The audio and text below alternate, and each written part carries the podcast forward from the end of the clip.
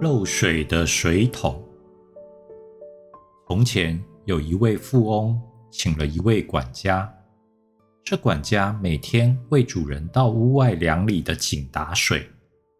管家用的是两指水桶，其中一指水桶完美无缺，另一指水桶则有一条小裂缝。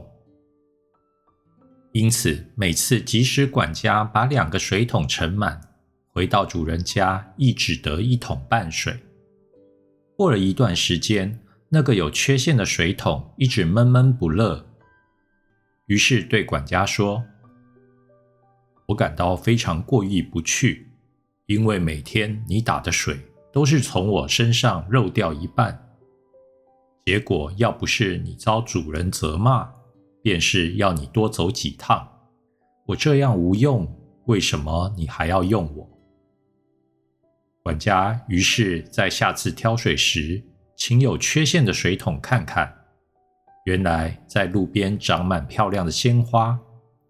许多时候，管家都会采集这些鲜花，去点缀一下主人的房间，令主人高兴。管家告诉水桶，就是因为见到有缺陷的水桶会漏水的问题，于是，在路边撒下些花种。水桶虽然会漏水，可是这样一来，反而是最好、最方便也最有效率的灌溉器。不久，路旁便长满漂亮的鲜花。所以，纵然水桶有它的缺陷，但一样能为世界带来价值。问题在于怎样去把它的可用之处发挥出来。